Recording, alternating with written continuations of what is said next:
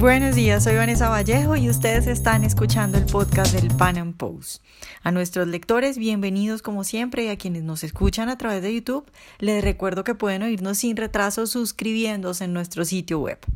Por estos días en Colombia mucho se habla de la consulta anticorrupción impulsada por la señora Claudia López y pues por su partido, los verdes. Muchos están confundidos respecto a esta consulta. Mucha gente me ha dicho cosas como, bueno, en principio una consulta anticorrupción debería ser buena, pero es que desconfío porque viene de los verdes.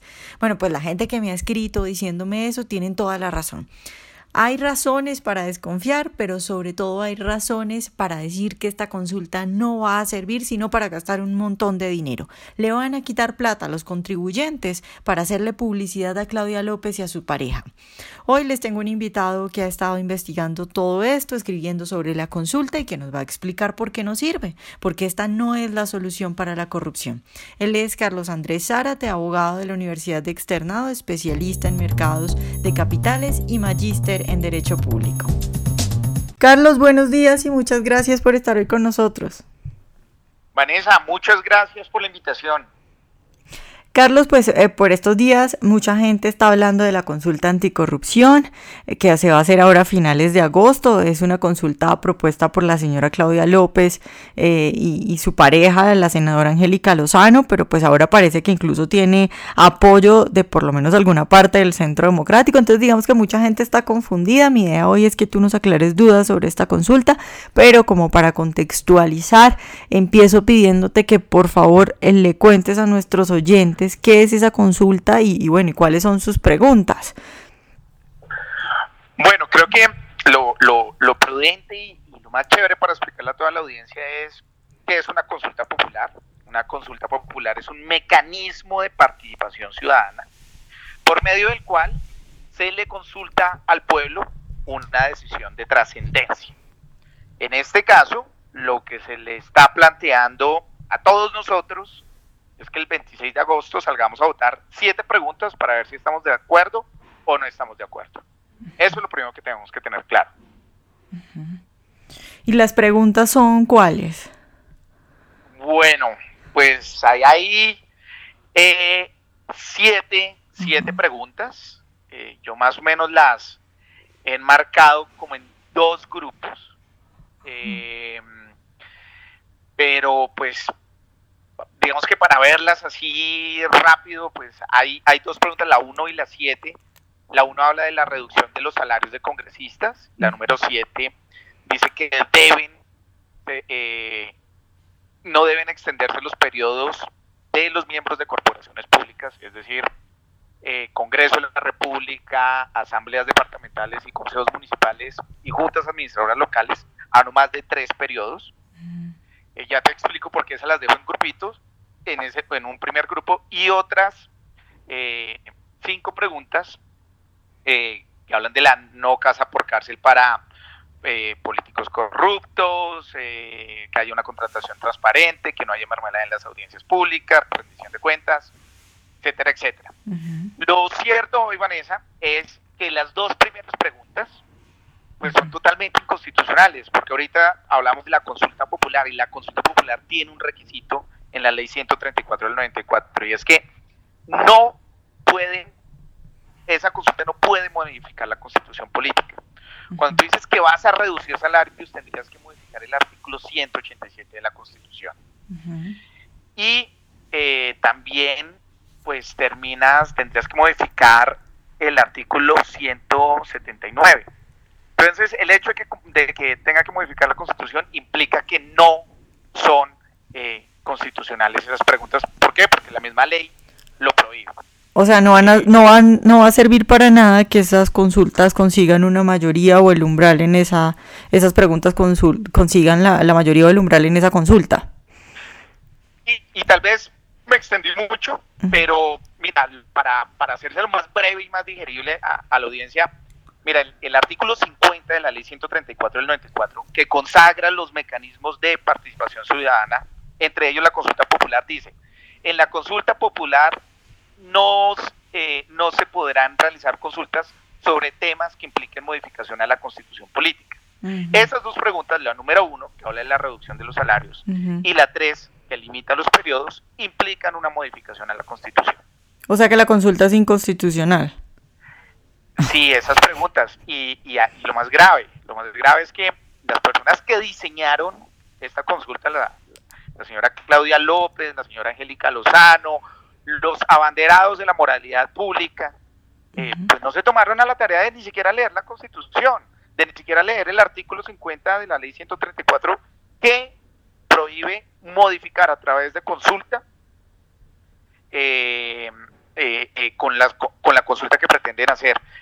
Entonces, pues creo que eso quedó, quedó de, fue más un acto de inspiración de decir, nosotros somos los abanderados de la corrupción, pero un primer acto de, corrupción es no corresponder con la dignidad. Y cuando uno lo eligen senador, representante, uno sí tiene más responsabilidad que el ciudadano del común. Y una de esas responsabilidades es leer la Constitución, leer las leyes para saber qué es lo que voy a proponer.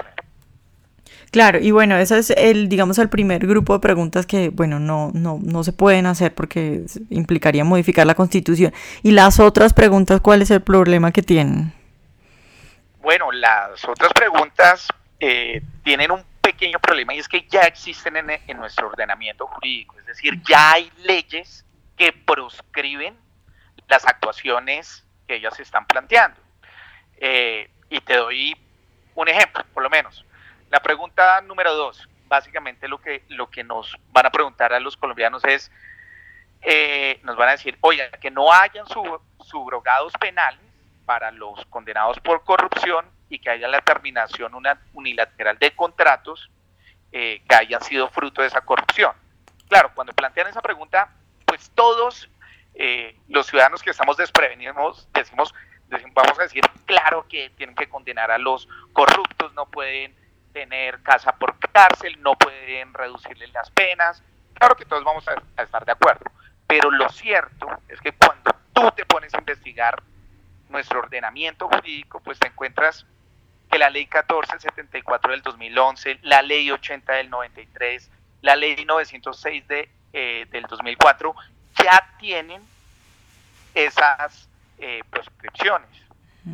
Eh, pues podría citar los artículos y todo, no sé si vale la pena, pero lo cierto es que hoy ya existe. Lo mismo pasa con la pregunta número 3, que habla de los pliegos tipo. Claudia López está diciendo es que esto debe ser una contratación eh, debemos acabar con la contratación a dedo. No es falso, la ley 1882 del 2018 en el artículo cuarto habla de los pliegos tipo. La pregunta 4 que dice presupuesto con participación ciudadana y rendición de cuentas. Hay cuatro o cinco leyes que hablan de rendición de cuentas eh, del Ejecutivo. Y si tú solo sigues viendo sucesivamente la, la pregunta 5, también habla de rendición de cuentas de congresistas. También existe una ley, la 1828 del 2017, que habla de rendición de cuentas de los congresistas. Y la pregunta 6, declaración de renta de los bienes públicos. La ley 190 del 95 plantea la declaración de bienes públicos de los congresistas. El reglamento del Congreso, la ley quinta del 92 en el artículo 268, la hace imperativa la presentación juramentada de bienes públicos. Incluso ellas que son tan amantes de la Corte Constitucional, hay una sentencia, la sentencia C474 de 1997 que, que plantea que los congresistas al momento de posesionarse deben presentar su, su, su declaración de bienes. Entonces, eh, si lo ves, el 90% de esta consulta, si no el 95%, ya está en nuestro ordenamiento jurídico. ¿Cuál es el problema? Pues que esto nos va a costar 300 mil millones de pesos, no al Estado, sino a nosotros los contribuyentes. Claro. Y a ver, bueno, ya hemos dicho entonces que la consulta no sirve primero porque, bueno, algunas preguntas simplemente no se pueden llevar a cabo porque necesitan una reforma constitucional, el mecanismo no es consulta popular y las otras preguntas pues ya están contempladas en la ley colombiana. Pero entonces te pregunto a ti, siendo serios y bueno, tú que has estudiado el tema, ¿cuáles serían unas propuestas de verdad importantes y que de verdad sirvieran para disminuir la corrupción en Colombia? Bueno, pues eso me amerita un, estudio profundo, pero yo creo que un primer paso, un primer paso es hacerle propuestas serias a los ciudadanos. Em, vea, en, por lo menos en la antigua, en la antigua Grecia se castigaba a los legisladores que proponían leyes que ya eran existentes o que eran o que no guardaban congruencia con las leyes ya existentes. Y hoy nuestros senadores, nuestros representantes deben ser responsables con ellos. Ahí arrancamos con, con el tema de corrupción. Eh, pero puede ser mucho más allá, podemos ir mucho más allá y es, vea, acá hay eh, temas como cambiar, eh, buscar una, una, una reestructuración de la rama judicial. porque pues nosotros hoy, hoy un proceso se puede demorar 5, 6, 10 años fácilmente, hace que no haya justicia y la gente toma vías de hecho.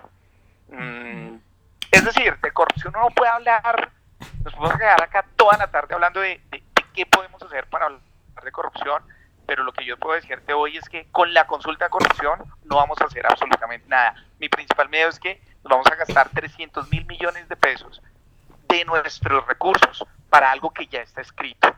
Y creo que ese es un buen inicio para empezar a hablar de corrupción. Leamos antes de proponer. Y más si eres representante a la Cámara o senador. Claro, Carlos, esto, a ver, ¿es una especie de chiste o es, tú qué crees que es como eh, una estrategia de publicidad de la señora Claudia López y, su pareja o, qué es? Porque a mí me queda muy difícil creer que estas mujeres, el Partido Verde, eh, no tienen asesores que les hayan dicho esto o, simplemente es un error. ¿Tú, ¿Tú qué crees que pasa ahí? Porque a mí se me hace una especie de chiste de mal gusto. O sea, si no fuera porque nos cuesta tanto dinero, me daría risa. Eh, mira, creo que el, el, otro día Jaime Castro lo mencionaba, eh, decía, esto no tiene ninguna profundidad jurídica ni busca ningún cambio. Acá lo que se está buscando es propaganda gratuita a costa de nosotros los contribuyentes para un grupo de personas.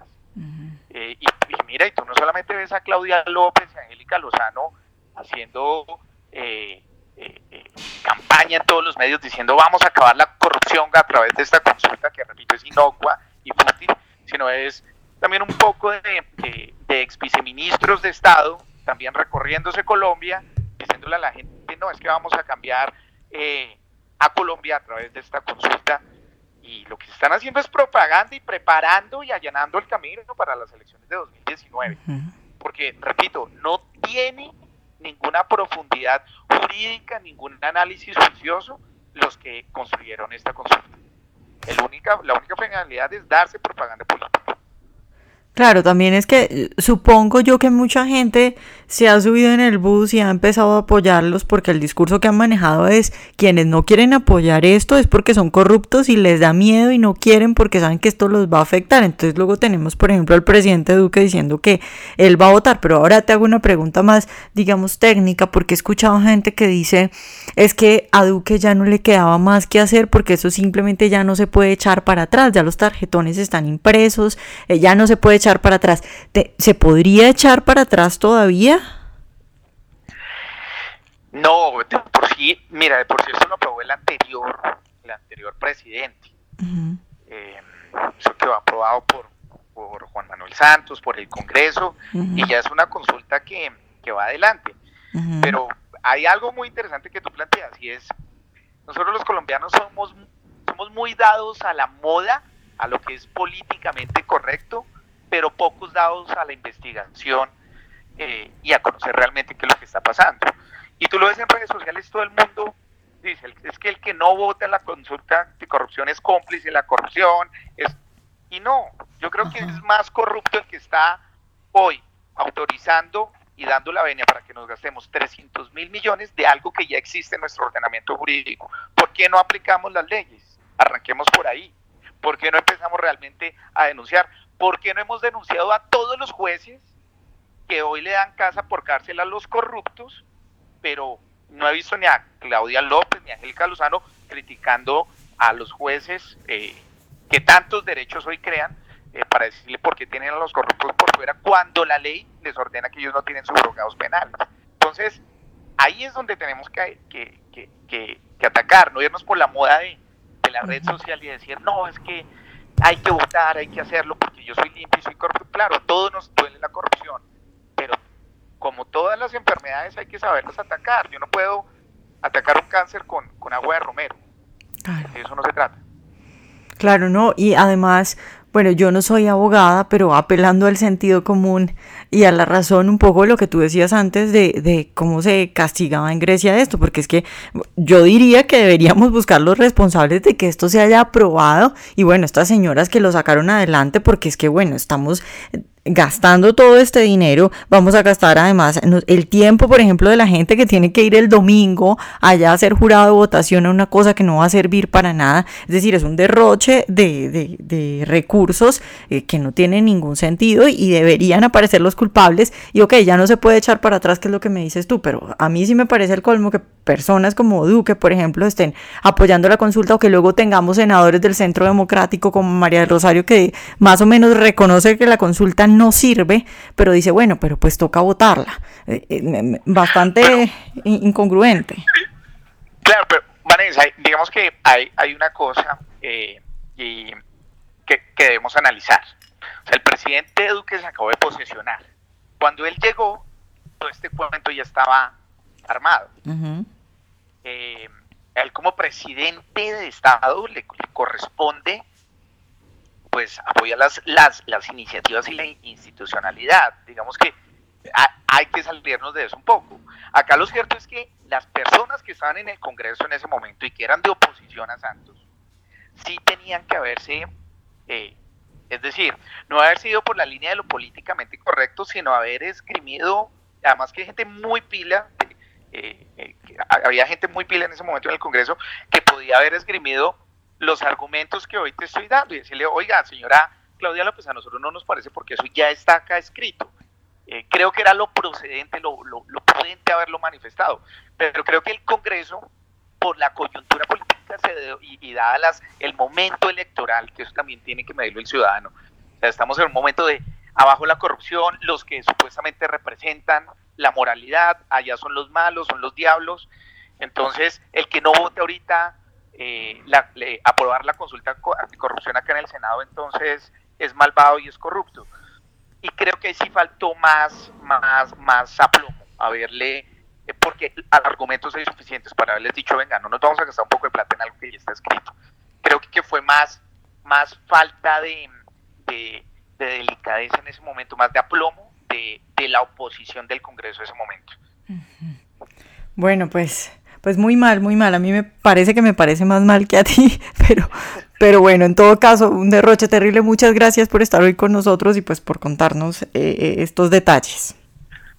Bueno, Vanessa, no, muchas gracias a ti por el tiempo y pues chévere poder podido explicar un poquito. Lo importante es que si la gente viniera a ir a votar, eh, que lo haga muy a conciencia, que sepa eh, en qué está invirtiendo sus recursos, así como cuando elige un senador o un representante, que sepa por qué va a votar por esa persona.